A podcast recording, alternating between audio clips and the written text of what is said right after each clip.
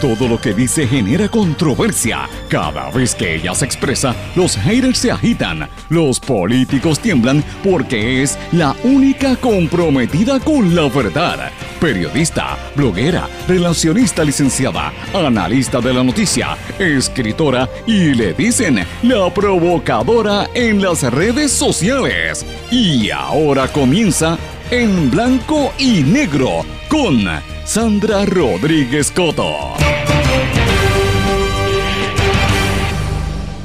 Recursos Naturales permite fiesta ilegal en balneario en Vieques. Quieren cambiar a Texas por Puerto Rico y la Fiscalía Federal le pone un bozal a Sixto George.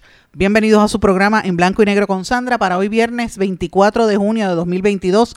Les saluda Sandra Rodríguez Coto. Vamos a hablar de la fiesta ilegal con más de 100 lanchas marca Grady White que funcionarios y personal de recursos naturales estaba de manera ilegal permitiendo que se lleve a cabo mañana en el balneario Son Bay en Vieques, en el momento en que las tortugas están poniendo sus huevitos.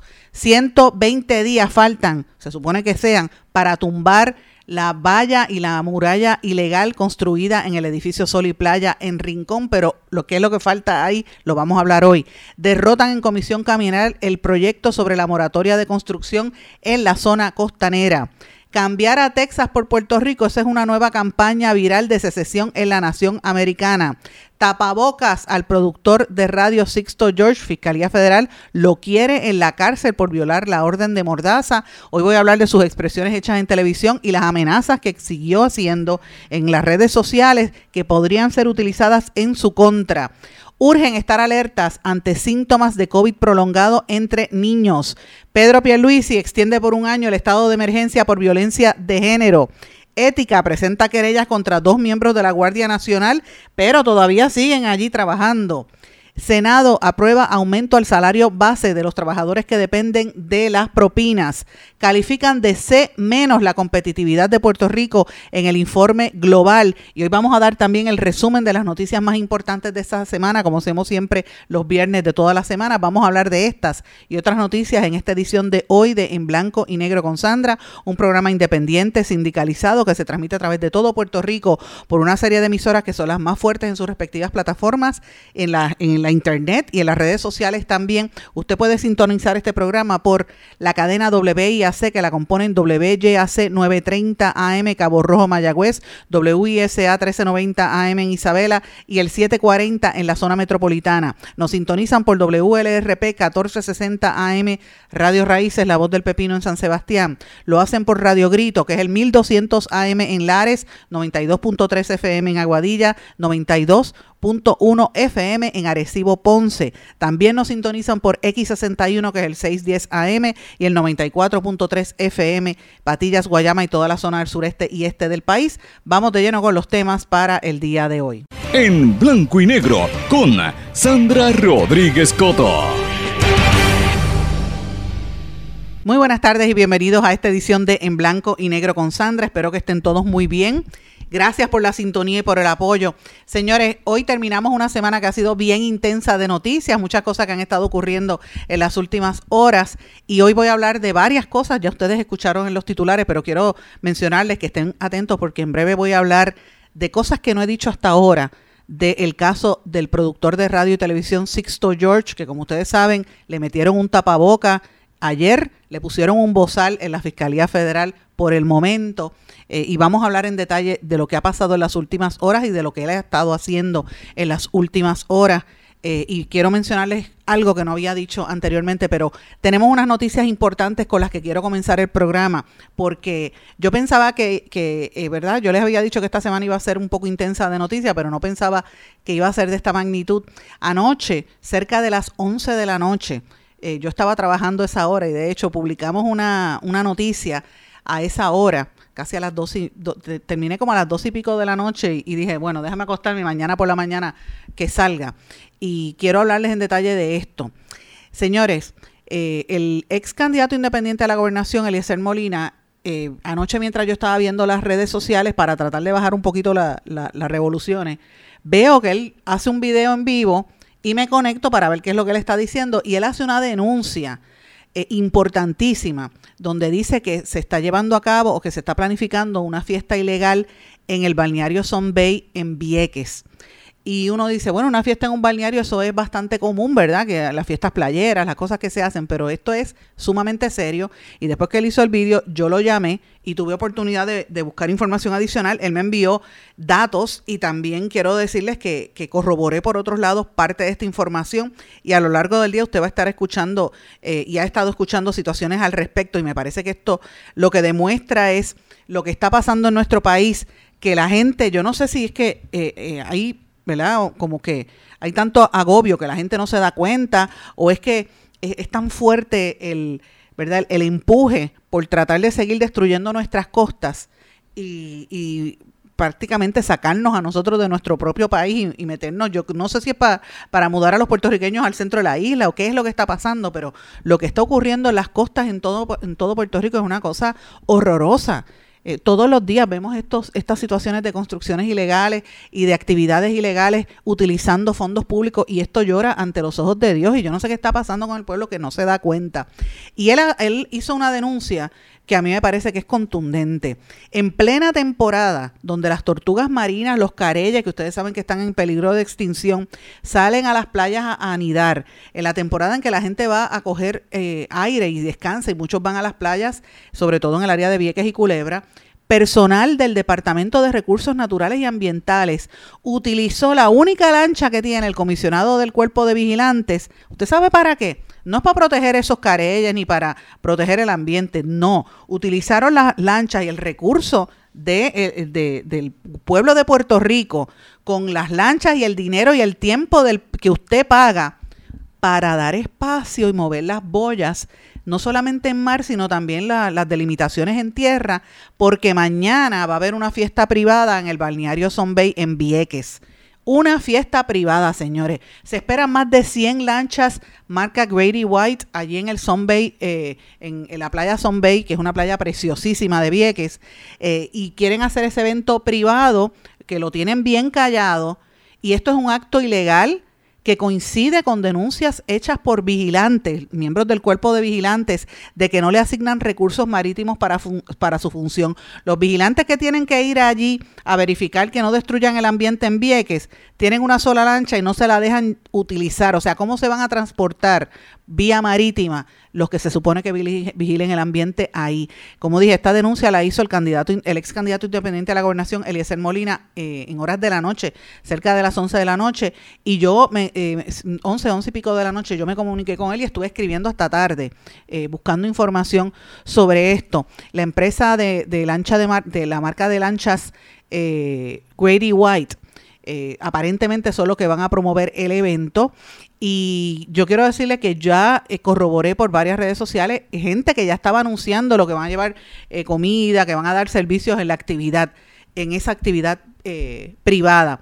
Y yo quiero que ustedes lo recuerden porque en los últimos años han habido una serie de eventos, en, particularmente en Vieques, donde dejan varados y afectados a los mismos viequenses, también pasa en Culebra, porque prácticamente lo quieren privatizar. Recuerden que en el año 2019 se formó allí una situación muy fuerte porque cerraron el acceso a las lanchas, los viequenses no podían irse y ni podían llegar a sus casas porque habían cerrado todo aquello allí, le habían dado las lanchas a un promotor privado que estaba haciendo una boda para un multimillonario allí en la isla de Vieques. O sea, era como que el gobierno le dio toda la toda la facilidad a este millonario y se habló y se habló y eso quedó en nada. Ustedes recuerdan de esto que yo estoy hablando, señores. Pues aparentemente en esta situación que se planifica para mañana han intervenido el presidente de la Junta de Planificación, Julio Lazuz, que se alega que tenía eh, conocimiento de esto y altos funcionarios del Departamento de Recursos Naturales. La secretaria interina, Anaí Rodríguez, no había dicho nada, pero eh, lo que tiene que, explicar es por qué permitió que el personal de la agencia estuviera haciendo eso, moviendo esas, vilas, esas, esas que eso de por sí es eh, ilegal. Es la utilización de fondos públicos para bienes privados. Y uno podría entender si es una actividad, ¿verdad? En un lugar como el balneario de Isla Verde, por ejemplo, que, que este, está preparado para ese tipo de cosas, los festivales playeros, que eso es bien conocido. Pero señores, llevar lanchas a una zona donde no se supone que estén, eso es lo que preocupa. Y las autoridades tienen que dar las explicaciones de qué, de qué se está haciendo en Puerto Rico, cómo se sigue destruyendo nuestro ambiente. Si usted quiere ver fotos y vídeos de lo que está ocurriendo, las enlacé en mi blog en blanco y negro con Sandra. Esto yo lo ato, señores, a lo que le hemos estado hablando en las últimas dos o tres semanas eh, e incluso de la investigación que trabajé con el compañero Marcos Pérez Ramírez en Eiboricua de, de las construcciones desmedidas que hay en todas las costas. Habíamos mencionado sobre 26 eventos y esto coincide con lo que está pasando ahora eh, y lo que se anticipa que va a suceder en el condominio Sol y Playa en Rincón, que eh, recientemente, creo que fue hace como tres días o dos días, una abogada de los del grupo de residentes que quería la construcción ilegal acudió al programa de chismes de Cobo Santa Rosa a decir mentiras y a no decir la verdad. La verdad es que el Tribunal Supremo de Puerto Rico determinó que tienen que tumbar esa verja y la fecha límite era el, 4 de julio, así que se está anticipando que va a haber situaciones allí. Eh, pero la controversia que hay detrás de todo esto, señores, es específicamente cuándo es que empiezan a contar los 120 días para que el condominio, eh, ¿verdad? Se supone que el Consejo de Titulares del condominio remueva todos los escombros en esa construcción de la, de la piscina en la zona marítimo terrestre. Se supone que ellos devuelvan toda esa playa a su estado natural en una determinación que hizo el Tribunal Supremo de Puerto Rico el pasado 6 de junio. Este es un caso que llevó el licenciado José Barea, que ha estado en este programa, que hemos hablado consistentemente con él, que es uno de los titulares allí mismo en Sol y Playa que se oponía a la construcción porque la construcción propuesta era llevar una el, ¿verdad? lo que trataron de hacer, una verja en una zona, extender el patio, ¿verdad? Que tenía el edificio y tratar de hacerlo incluso hasta más grande de lo que ellos tenían antes de que pasara el huracán María, cuando le tumbó la verja y la piscina que ellos tenían allí, que también estaba en zona marítimo terrestre, y todo el mundo sabe que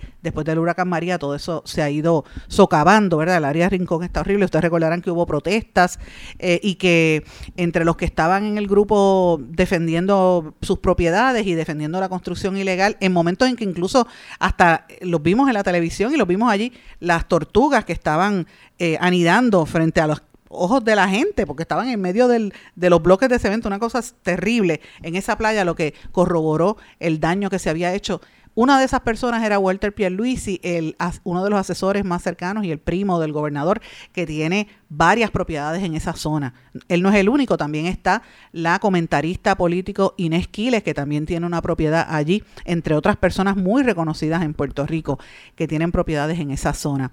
La compañera Cándida Coto del periódico Claridad que yo digo que Cándida y yo somos primas y, yo siento que, debemos ser primas porque nos, ella se parece a mi familia, ella dice que yo me parezco a la de ella. Eh, pues Cándida ha escrito una historia bien, bien importante eh, y quiero hacer eh, el llamado, si usted puede buscarla por internet o busca el periódico donde lo consiga, muy importante sobre lo que está pasando en Rincón. Yo creo que hasta ahora ha sido la única periodista que ha logrado explicar bien ese tracto procesal de, de, lo que está pasando con ese caso legal, que han querido confundir a la opinión pública, pero en síntesis, señores, el Tribunal Supremo de Puerto Rico lo que no acogió un cerciorari eh, ni siquiera entró a examinar los méritos que presentó el Consejo de Titulares y, dijo que tenían que, tumbar la, en síntesis, tumbar esa verja. Y aquí ha habido una polémica muy grande. El problema es que no se sabe cuándo es que van a empezar a contar, cuándo es que contaban esos días. Y hay una alegación de, la, de los titulares diciendo que todavía falta. Así es que esto es extremadamente serio y se ve una mala fe de los, desarrolla, de, de, los que están desarrollando el proyecto, porque uno puede entender lo que es la propiedad privada. Obviamente tú quieres proteger tus inversiones allí. Si tú vives en un, en un edificio y, diste una derrama para pagar eh, una, una, mejora, tú quieres que, que, la hagan rápido. El problema es que la estaban haciendo y la, y la trataron de hacer de manera ilegal, robándose la playa no es donde único esté pasando, está pasando en otras partes. Así que los invito a que busquen ese artículo, que es bien, bien importante. ¿Por qué yo menciono esto, señores? Porque siempre les digo, hay que leer de todo. Y hay muchos medios eh, más pequeños y, más, y regionales incluso, que hacen un trabajo extraordinario en periodismo que en Puerto Rico a veces no se destaca. Y esta compañera y Cándida, que yo digo que es mi prima, Cándida Coto, hace un trabajo, ¿verdad?, extraordinario, es una muy buena periodista y los les recomiendo que busquen eso en claridad. Pero bueno, yo ato esta situación, ¿verdad? Ya hablamos de Vieques, de lo que pasó anoche, que nos enteramos anoche y que se planifica que va a ocurrir mañana en Vieques. Le, eh, voy a la otra esquina opuesta en Puerto Rico, voy a Rincón, ¿verdad? De Vieques a Rincón. Y entonces eh, le, menciono lo que está ocurriendo en Rincón y ahora tengo que regresar a San Juan, a la zona metropolitana. Y ayer en la Cámara de Representantes, la Comisión de Recursos Naturales derrotó la, el proyecto para eh, imponer una moratoria de construcción en la zona costanera.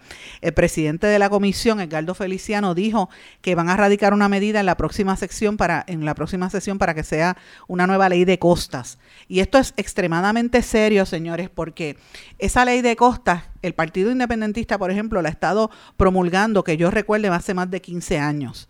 Este, cuando yo estaba de reportera en la calle también, yo recuerdo que ya ellos estaban hablando de eso, imagínate, desde que estaba Rubén Berríos, y han tratado de, pasarla a través del tiempo, y los desarrolladores, el impulso es tan fuerte que no, lo, se ha logrado, pero en los últimos años la situación está tan fuerte en términos de construcciones en todo nuestro litoral, eh, y, y, construcciones ilegales, lo que está pasando en Aguadilla. Bueno, busque la historia, nosotros mencionamos más de 26 casos en todo Puerto Rico, las zonas más, eh, más eh, vulnerables en todo Puerto Rico es desde Aguadilla, Rincón y Cabo Rojo, dicho por la directora de, de, la Agencia Federal de Protección Ambiental, que lo dijo en este programa en exclusiva, Carmen Guerrero, cuando vino aquí, ustedes recordarán que dijo que estaba la EPA está vigilando esas zonas, que es donde más problemas hay. De hecho, la, EPA multó lo que está pasando en Aguadilla, varias situaciones en Rincón y en Cabo Rojo, que ustedes saben. Ah, y, el, y obviamente tenemos el caso de Salinas, que es un caso importante, pero está pasando en todo Puerto Rico.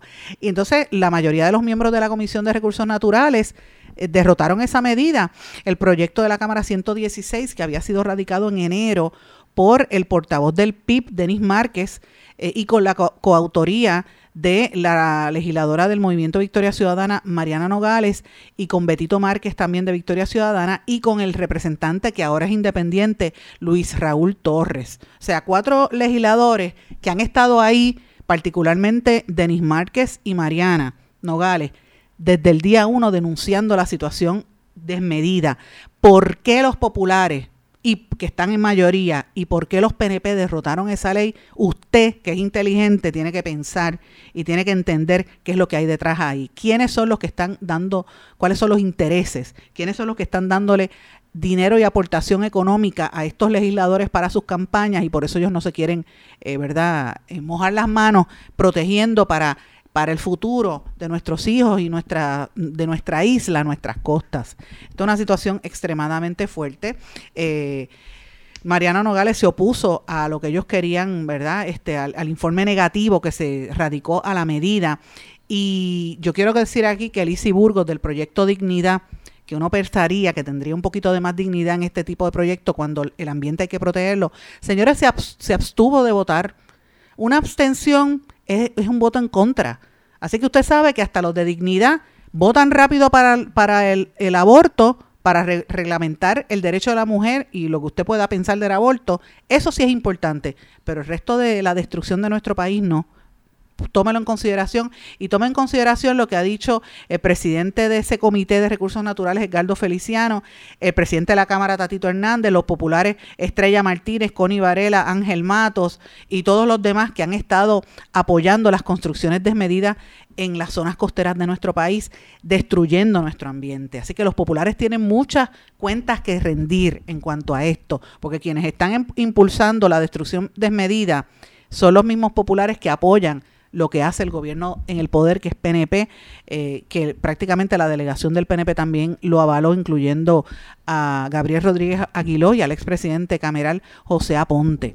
Eh, y esto es sumamente serio, señores, porque esta ley de costas lo que estaba buscando era mitigar y que se aguantara un poco este, este desarrollo tan desmedido que hay alrededor de Puerto Rico.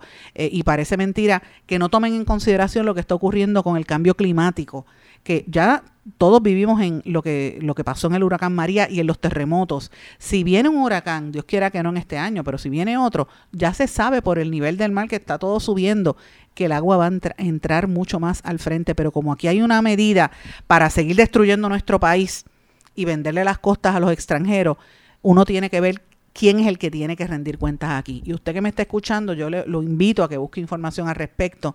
Eh, los líderes comunitarios son los más eh, que están denunciando esta situación, al igual que algunos ambientalistas como Amigos del Mar y, y otro grupo. Esto del tema de la construcción en las playas no es nuevo, siempre ha ocurrido a través de los años, pero la situación es muy, muy fuerte. Pero bueno, hay una situación también importante que quería traerles a colación y tiene que ver con el estatus de Puerto Rico. En la revista Newsweek, se publicó en el día de hoy una noticia que a mí me parece interesante. Ustedes pensarían que hay algunos americanos estadounidenses que quieren intercambiar, intercambiar al estado de Texas por Puerto Rico. Señores, eso es lo que quieren hacer. Y eh, de hecho publiqué una nota eh, parte, una traducción, eh, un resumen en español de lo que dice la nota en inglés. Está en mi blog en blanco y negro con Sandra, lo pueden ver allí también en, en Hay una campaña online que se ha estado gestando desde el estado de Texas para promover la independencia, porque hay un grupo grande de tejanos que quieren independizarse del gobierno de los Estados Unidos, hacer una secesión, lo cual está prohibido, ¿verdad? Según la constitución de los Estados Unidos, pero hay un movimiento bien grande para volver a separar a Texas de Estados Unidos porque entienden que no, Texas es, el estado más grande de la nación americana y uno de los estados que más dinero le produce a los Estados Unidos. Ustedes recuerdan que Texas fue una república independiente, la gente no puede olvidar la historia, ¿verdad? Texas pertenecía a lo que eh, a México y después eventualmente se hizo una república y posteriormente pasó a ser parte de la nación americana como un estado, un estado profundamente republicano con mucha, ¿verdad? Es un litoral que coincide con, México, ¿verdad? Hay muchos, muchos inmigrantes de México y de Centroamérica, ahora también muchos de Puerto Rico que se están mudando para allá, pero eh, evidentemente ellos están eh, preocupados porque como el que domina son los republicanos, pues están en contra de las políticas de Biden eh, y se han querido separar. Esta situación no es nueva, lleva varios, varios años en esta situación y han radicado una medida eh, que está a nivel de, de, los, de la plataforma republicana estatal para contener como una petición a nivel y empezar la campaña formal del Partido Republicano y permitir que se haga un referéndum en el año 2023, o sea, el año que viene, para ver si los tejanos deben o no reafirmar su condición de nación independiente. Miren esto, estos son los temas que no hablan. Entonces, este, hicieron esa encuesta diciendo, bueno, pues si quieren, sacamos a Texas y traemos a, Washington, D.C. y a Puerto Rico. Y eso tiene sobre 20 mil likes, por lo menos en la red social de Twitter. Eh, y obviamente eh, ya usted sabe que hay algunas organizaciones que han brincado la, el Puerto Rico Statehood Council, que es una organización a favor de la estadidad, dice que, que, puede sonar interesante, pero que realmente a lo que los puertorriqueños les interesa, o por lo menos a los que quieren la estadidad, es eh, que se mueva una acción congresional. Esto lo dijo George Los García, del director ejecutivo de Puerto Rico Statehood Council, que dice que no se van a hacer ilusiones con este proyecto porque realmente no es cuestión de que Texas se separe, sino el derecho de Puerto Rico a entrar a, la nación americana. Así que, ¿qué le parece a ustedes? Déjenme saber, me escribe a través de las redes sociales o me escribe en el correo electrónico en blanco y negro con Sandra arroba gmail.com. Interesante por demás esta ley de estatus. Señores, voy a hacer una breve pausa. Cuando regrese, voy a hablar del bozal que le ha puesto la Fiscalía Federal a Sixto George. Y sí dije bozal, que le pusieron a este individuo. Regresamos enseguida. No se retiren, el análisis y la controversia continúa en breve, en blanco y negro, con Sandra Rodríguez Coto.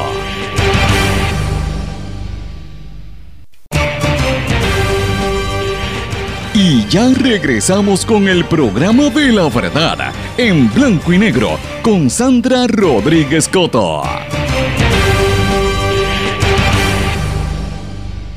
Regresamos en blanco y negro con Sandra. Bueno, mis amigos, sí, como les dije antes de irnos a la pausa, la Fiscalía Federal, el Tribunal Federal, le ha puesto un bozal a Sixto George, le mandaron a callar la boca por violar la orden de mordaza en su pleito que tiene, ¿verdad? Usted sabe que él ha sido acusado, fue arrestado y acusado, entre otras cosas, por intento de, extorsión, pero todos ustedes saben que este, este personaje ha estado realizando una serie de comentarios, le concedió una entrevista al programa de televisión Jugando Pelota Dura y ha estado en las últimas horas eh, ¿verdad? Hablando a través de, de sus redes sociales, particularmente de Facebook, en las cuales me ha cogido a mí de punto y me ha estado insultando los últimos tres días con palabras soeces, con amenazas y con insultos este, peyorativos, racistas, sexistas, o sea, lo más horrible que usted se puede imaginar, y ha inducido a, otra vez en la campaña de los trolls a, atacarme. Eh, y yo quiero desde aquí decirle que no tengo miedo, que yo sigo para adelante. Yo lo único que estaba era publicando una información que es de conocimiento público y que sus acciones tienen una reacción en lo que él hizo eh, al estar dando esa entrevista pública y al amenazarme a mí y posteriormente al compañero Jay Fonseca, eh, que hizo unas amenazas muy directas, muy fuertes, pues le provocó esta determinación del juez. El juez le concedió hasta el 7 de julio para contestar esta moción y el día 11 de julio va a ser la vista. Eh, le dijo el juez al abogado que tenía que estar allí el cliente y que si no le va a revocar la fianza eh, y van a pedir el arresto inminente de esta figura pública. ustedes recuerdan, a él lo están acusando eh, de haber tratado de, de, verdad de extorsionar al ex gobernante Ricky Rosello y al ex secretario de Asuntos Públicos Anthony Maceira. Los federales están alegando que Sixto George pidió 300 mil dólares y que les reanudaran unos contratos de supuestamente relaciones públicas que tenían para mejorarle la imagen del gobierno y, a cambio de evitar que salieran más páginas del chat de Telegram y que él iba a utilizar parte de esos 300 mil dólares para darle 50 mil dólares al titiritero y fabricador eh. De, situaciones, eh, Cobo Santa Rosa, para limpiarle la cara al gobernador. y esto como quiera produjo, esto fue durante el verano del 2019, Sixto George le dijo a la compañera Margarita Ponte en, en pelota dura que siete meses después él firmó un contrato con el gobernador eh, Rosello, con el ex gobernante Rosello, para hacer un documental limpiándole la cara. Eh, ¿Verdad? Eso se va a ver en, en, el día en corte.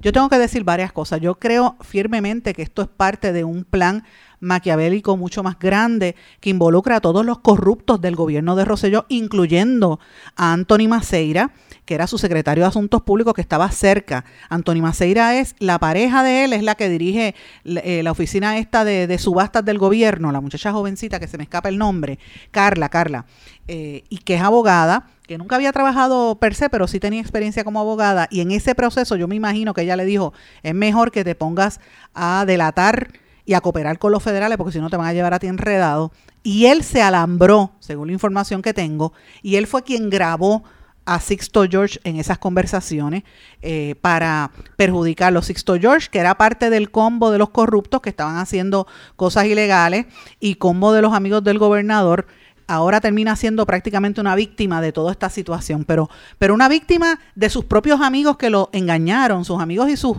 y sus correligionarios a él y al vínculo, al grupo de gente que él tenía, porque no era el único que estaba. De hecho, la persona por la cual yo conocí a Sixto George también es parte de ese grupo eh, y en algún momento lo voy a dar públicamente. Pero el hecho de que Sixto George haya sido usado por Ricardo Rosello y por, su, por, por sus amigos como Anthony Maceira y otros, y el que esté culpable sea Sixto George y ellos no, eso no significa que este caso esté cerrado. Por eso cuando a mí me preguntan hace mucho tiempo, me dicen, Sandra, ¿por qué tú no has escrito sobre el chat? Si tú estuviste ahí desde el día uno, yo siempre digo, todavía faltan muchas cosas por pasar. Y todo lo que ha salido del verano del 2019 y del chat está incompleto porque esta historia todavía no ha terminado, yo creo que apenas comienza. Este juicio va a ser eh, contundente, va a ser bien, bien importante lo que va a estar ocurriendo allí.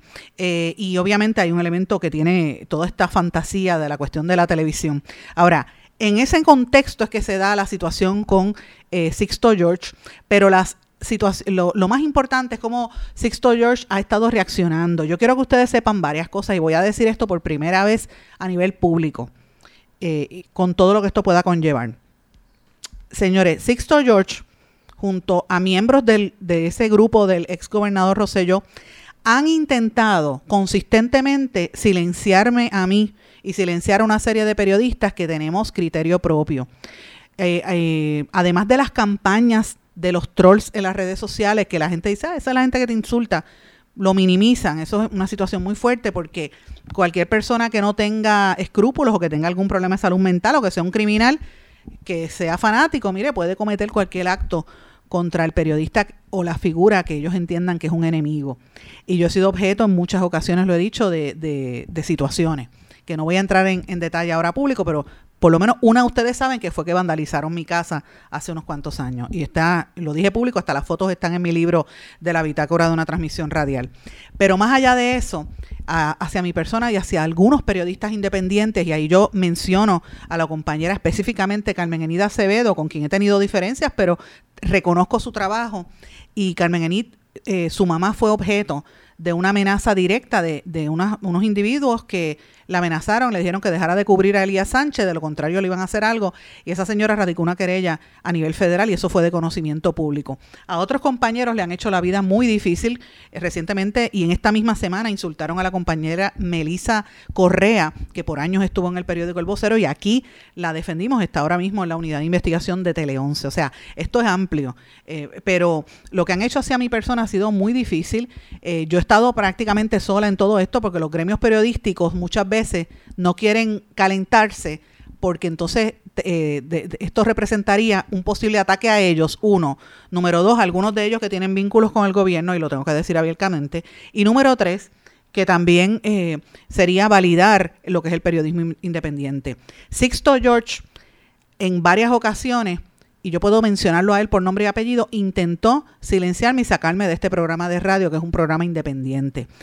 Este programa se transmitía por otras emisoras eh, de las cuales ya yo no estoy hace más de un año, precisamente por estas campañas en las que tanto funcionarios cercanos a, a ese grupo, iban a los dueños de las emisoras radiales regionales, porque el proyecto mío era provocar estas noticias a nivel regional, no necesariamente el área metropolitana, pero también estoy en el área metro, eh, y dar a, conocer informaciones y análisis políticos serios y de contexto. Y es lo que, estamos tratando de hacer y, hemos estado haciendo, además de traer noticias exclusivas en este, en este foro.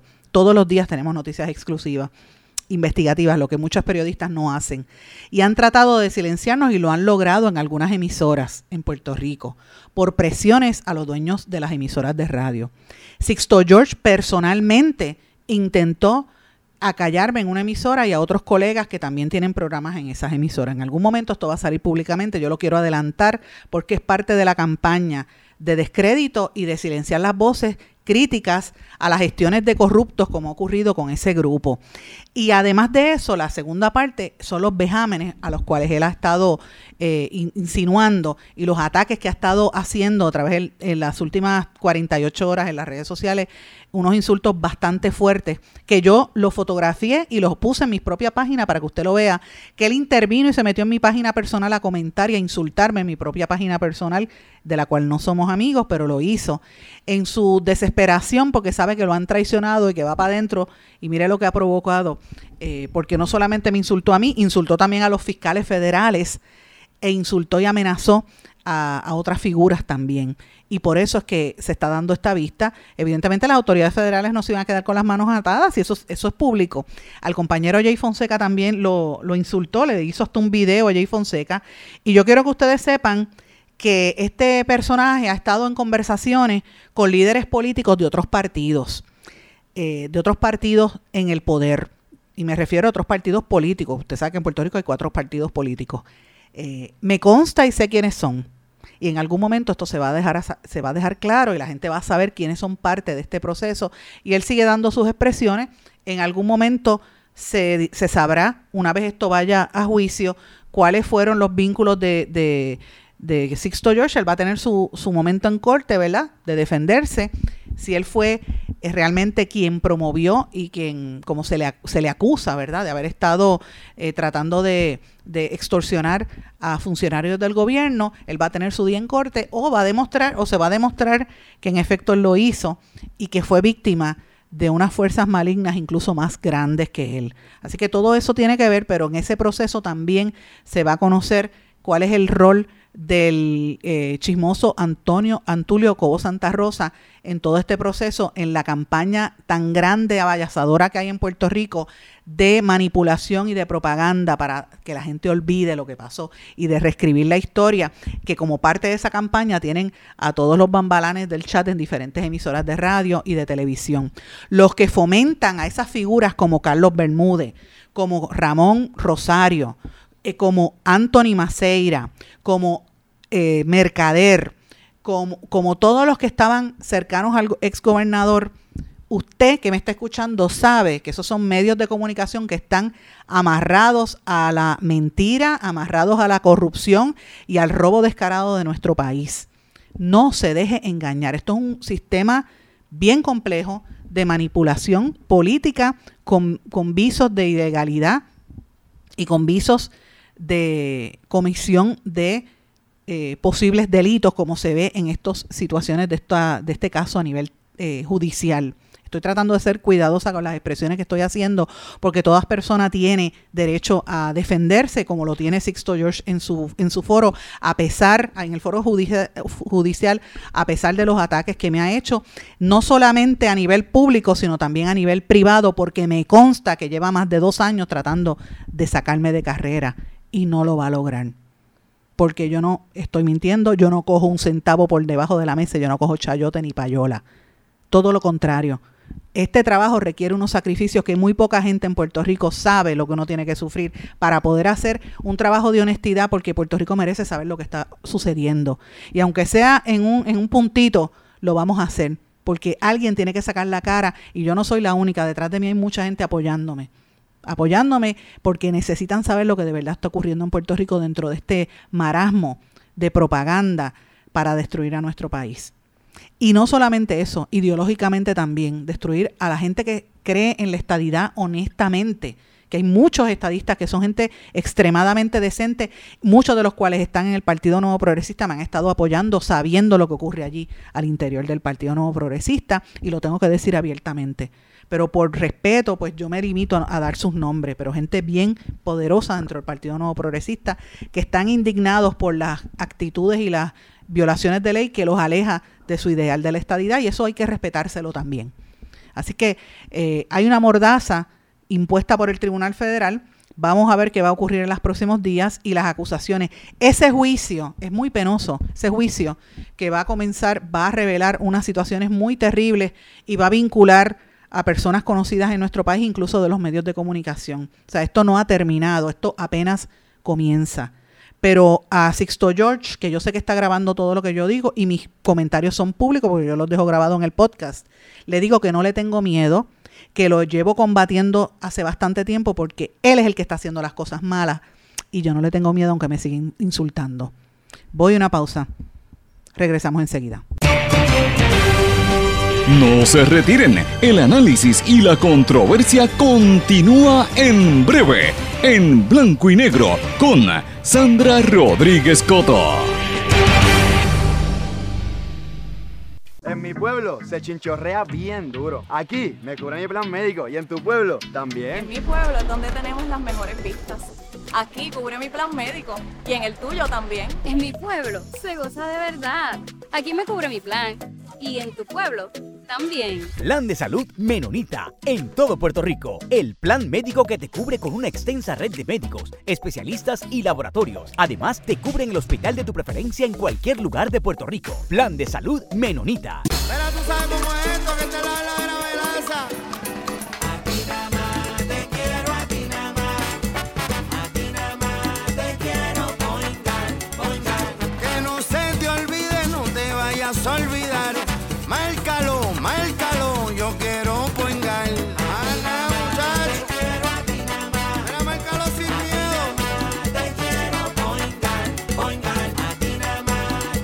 Yo quiero point guard.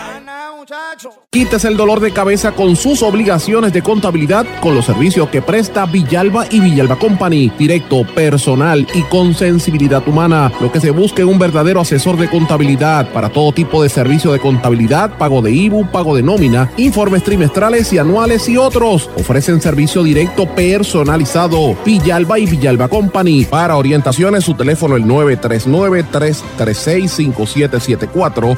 939-336-5774. 5774. Y ya regresamos con el programa de la verdad en blanco y negro con Sandra Rodríguez Coto.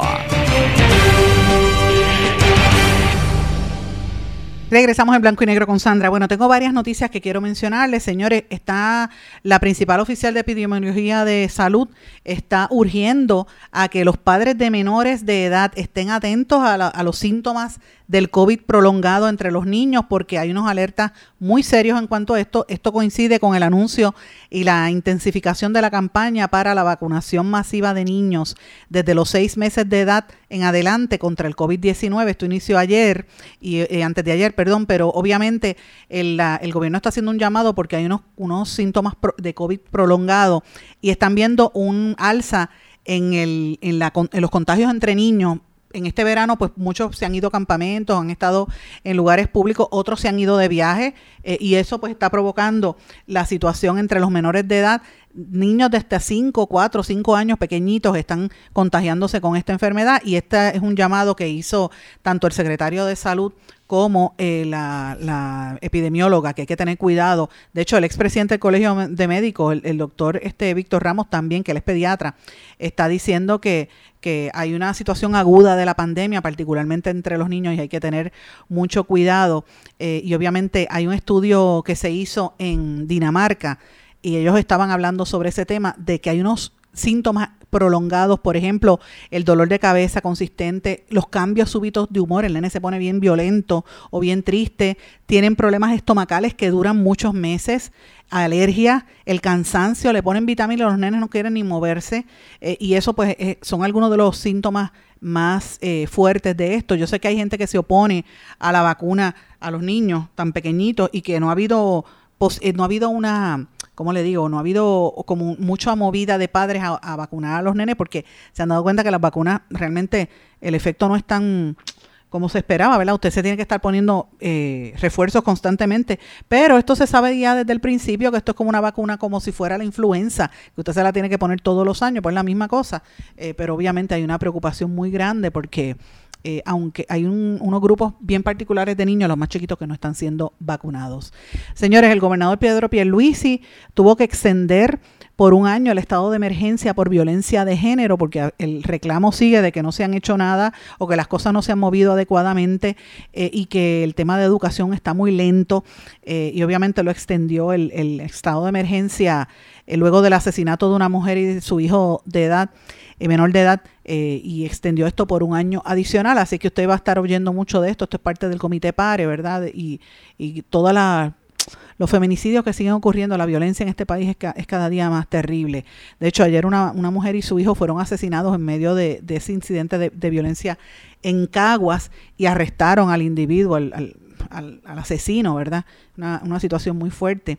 Pero no es el único caso. O sea, ayer también trascendió precisamente en televisión Pelotadura. Eh, y digo precisamente porque Pelotadura fue donde estuvo hablando el caso de, de Sixto George, ¿verdad? Pero en ese programa trascendió ayer una entrevista al alcalde de... Eh, de Dorado, que dice que fue víctima de un carjacking. Los carjacking están en alza y eso aquí no lo quieren hablar. Es como que no lo quieren aceptar que estamos en una epidemia de carjacking. Pero además de esas epidemias está la epidemia de agresiones contra los niños. Y acusaron a un hombre de agresión sexual contra una menor de edad, una niñita de 8 años en el área sur de Puerto Rico, señores. Pero mire lo más terrible. La jueza Ginny Vélez Carrera del Tribunal de Ponce le determinó causa para arresto la fianza fue de 6 mil dólares, el hombre la pagó y quedó puesto en libertad. Libertad bajo fianza hasta que vaya a juicio. O sea, lo mandan para la calle a seguir violando nenas en la calle. De eso es que se trata, señores. Eh, y, el tema de, las violaciones a menores es demasiado fuerte y eso lo tapan. La mayoría de los casos no salen a la luz pública. Es terrible. Eh, señores, el, el, uno de los que más ha destruido el ambiente en Puerto Rico, que lo han traído, lo trajo Ricardo Rosselló y lo ha seguido impulsando los distintos gobernantes eh, de estos empresarios de la Ley 22 y criptoempresario, Brock Pierce, que ustedes saben que se ha quedado con la mitad del viejo San Juan y compró el edificio de, de la Unión de, Acueductos allá en, en, Calle y dicen que quieren comprar el de, el de Loíza, este y dicen que él está, ¿verdad? pendiente otras, tiene un montón de propiedades también en el área de Rincón y se beneficia de la ley 22, pero no está en Puerto Rico, está haciendo campaña afuera, ¿verdad? En Vermont. Pues resulta que este inversionista que vive aquí, en este mundo de las criptomonedas, enfrenta una demanda en Puerto Rico por la campaña de propaganda telefónica que hizo para su campaña presidencial como, como candidato independiente en el año 2020 y él registró un comité político en noviembre pasado para la candidatura que está buscando para el Senado Federal por Vermont. Eh, y pues la gente le cuestiona pues, cómo es posible que él coja beneficios en Puerto Rico, pero vive en Vermont eh, unos meses allá para ser senador federal y va a vivir unos meses acá, o sea, no se sabe.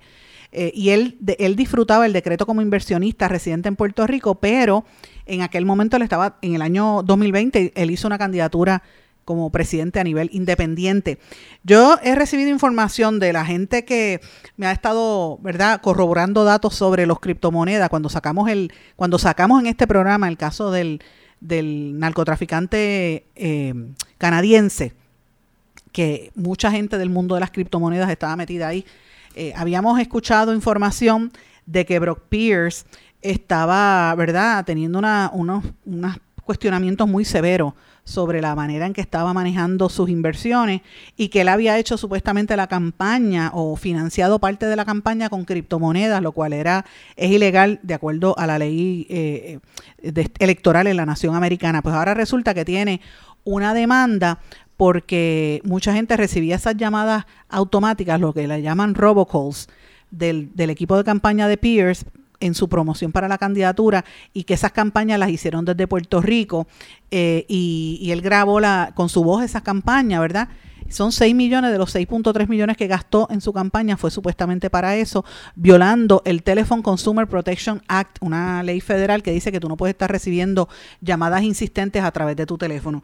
Pues todas esas llamadas supuestamente se generaron desde Puerto Rico y la demanda incluye al gobierno de Puerto Rico. Para que usted vea cómo está la situación aquí, nadie habla de estas cosas que están pasando aquí en nuestro país y nadie rinde cuentas ni nadie le exige a este señor que ha comprado desde el Museo del Niño hasta un montón de propiedades y que venía de la mano con el, el ex gobernante Ricardo Rosselló y que en este programa hace más de, tres, de casi cuatro años denunciamos porque lo vimos con unos reporteros del New York Times con quien estuvimos conversando y el New York Times sacó la historia y nosotros también en nuestro blog que todos los socios de Brock Pierce, todos, todos, todos están presos hoy en día por pedofilia. El único que no cayó en la cárcel fue él interesante por demás. Y esa serie de reportajes nosotros la publicamos y está en nuestro blog en blanco y negro con Sandra, pero la, iniciamos aquí en este programa cuando empezamos este programa hace unos años. Pero bueno, señores, la Oficina de Ética Gubernamental presentó dos, dos, querellas contra miembros de la Guardia Estatal y la Guardia Nacional por infracciones de ley, eh, entre ellos un excomandante de la Guardia Estatal, Héctor Vázquez Rivera, eh, que luego del huracán María empezó a utilizar los generadores eléctricos para su beneficio personal eh, y otro, ¿verdad? Y lo movió para una, creo que era su amante o su novia, una amiga que tenía en el área de Trujillo Alto y eso estaba asignado para el área de, de Canóbanas. Eh, y hay otra persona, Rubén Alcina Colón, que es el, tiene un puesto de carrera en el campamento Santiago en Salinas de la Guardia Nacional y también eh, utilizó para fondo, para beneficio personal, materiales pertenecientes a la Guardia Nacional de Puerto Rico. Ambos todavía están trabajando en la agencia de gobierno, allá en la Guardia Nacional, para que usted vea los chanchullos que hay allí. Señores, el Senado aprobó el proyecto de la Cámara 1133 que busca aumentar el salario base para los trabajadores que dependen de propina, que esto es importante, por lo menos subirlo a un 50%. Y este es un proyecto bien importante que fue a votación con la mayoría a favor, solamente hubo tres abstenidos, William Villafaña, Nitza Morán y Wanda Soto. Eh, me parece que hay que darle seguimiento a esto. Hoy acaba de salir, en esto lo, reseña el vocero, que en el eh, Foro Económico Mundial y el Doing Business del Banco Mundial se ha presentado, ellos hacen unos índices de competitividad en el mundo. Puerto Rico presenta entre sus fortalezas el marco de protección intelectual y la potencia de innovación y capital humano, pero presenta en ese estudio que hacen unas debilidades muy serias como la inestabilidad macroeconómica, el problema de la infraestructura eléctrica y la limitada actividad de exportación de empresas y esto le dieron a Puerto Rico una nota de C menos a nivel de competitividad global. Les invito a que lean eso y busquen el estudio que es bien revelador y demuestra que Puerto Rico no se está moviendo para ningún lado. Señores, brevemente en Estados Unidos votó a favor de aumentar el control de armas, una eh, después de una, un fallo histórico que hubo en el Tribunal Supremo también ayer, que amplió el derecho a que la gente porte armas. Eso es un golpe para los que los que querían limitar un poco eso, pero la constitución es ahí, the right to bear arms es lo mismo que va a, ir destruyendo poco a poco a la misma nación americana porque se están matando entre ellos mismos, una situación muy fuerte. Eh, eh, el presidente Biden propuso cambios a la histórica ley de, igualdad entre estudiantes, ¿verdad? Igualdad de género para aumentar las protecciones a las víctimas de abuso sexual y estudiantes en la comunidad LGBTQ en el Title IX, ¿verdad? La ley que cumple eh, los 50 años de la universidad, en las universidades, donde decía que había que haber equal access en todas las universidades y centros educativos. En América Latina, ayer hubo una reunión entre el nuevo presidente de Colombia, Gustavo Petro, que se reunió con el anterior para hacer la transición, y también ayer salieron que unos ex líderes de la, de la FARC, de las guerrillas, admitieron en las vistas que se están llevando a cabo la cadena de abusos sexuales que ellos cometían contra la gente que ellos secuestraban, que era un terror terrible. Y eso es uno de los problemas grandes. Hay gente, yo conversaba ayer con otra amiga colombiana que y el marido que me decía que, que hay temor porque como el presidente Petro fue guerrillero, ellos lo, hay una generación que lo vincula a ese movimiento que tanto daño y tanto dolor le provocó al pueblo de Colombia. En Quito volvieron los altercados terribles que están ocurriendo allí y la Comisión Internacional de Derechos Humanos mm, se mostró preocupada luego de escuchar denuncias de las organizaciones, estos en El Salvador, eh, de la situación que está ocurriendo allí eh, y preocupa lo que está pasando en El Salvador. O sea que hay, eh, movidas muy fuertes en Ecuador y en El Salvador y en Colombia también esta situación. En Nicaragua ni se diga, la situación está horrible en Nicaragua. Siguen corriendo contra periodistas. En México la violencia, en esta semana mataron a, dos sacerdotes. La violencia está muy, muy rampante. y pues todo nuestro hemisferio está bastante convulso, señores. Muy fuerte lo que está ocurriendo a nivel global. Y esto, es en, esto todavía no ha las implicaciones serias del efecto a largo plazo que tiene esta guerra de Ucrania y Rusia al otro lado del planeta, pero que está afectando los costos y la inflación en todos nosotros. Así que prepárese porque lo que viene, lo que viene no es fácil. Señores, no me dio tiempo para darle el resumen de noticias de la semana porque ya el tiempo me traicionó, pero como siempre le digo, esté pendiente porque lo vamos a colgar en nuestras redes sociales. Esta semana hemos presentado más de 200 noticias, hemos tenido muchas noticias exclusivas y entrevistas también en su programa y la, va, la vamos a poder eh, la va a poder ver allí, que lo coloco siempre en mi blog disponible para el pueblo. Señores, con esto me tengo que despedir, no tengo tiempo para más. Les agradezco su sintonía, les agradezco también las palabras y las muestras de apoyo que han sido eh, bien importantes para mí esta semana. Quiero darle las gracias de verdad porque los comentarios que he recibido, las llamadas telefónicas, los mensajes que recibo constantemente en el correo electrónico en blanco y negro con sandra gmail.com, pero más que nada en las redes sociales, me han llenado el, corazón y me han ayudado mucho en estos procesos de uno tener que aguantar que, que figuras tan tan bajunas como Sixto George ataquen a uno y cojan a uno de punto cuando es una noticia de conocimiento público, el que tiene que dar respuesta es él porque él es el que está siendo acusado de extorsión. Terrible por demás como quieren acallar a la prensa en nuestro país, pero no lo vamos a permitir y nosotros vamos a seguir aquí y les agradezco su apoyo. Señores, con esto me despido. Buen fin de semana. Nos volvemos a encontrar el próximo lunes y pendiente porque si surge algo vamos a hacer vídeos durante este fin de semana. Que la pasen bien. ¿Se quedó con ganas de más? Busque a Sandra Rodríguez Coto en las redes sociales o acceda a en blanco y negro.blogspot.com porque a la hora de decir la verdad solo hay una persona en la cual se puede confiar. Sandra Rodríguez Coto en blanco y negro.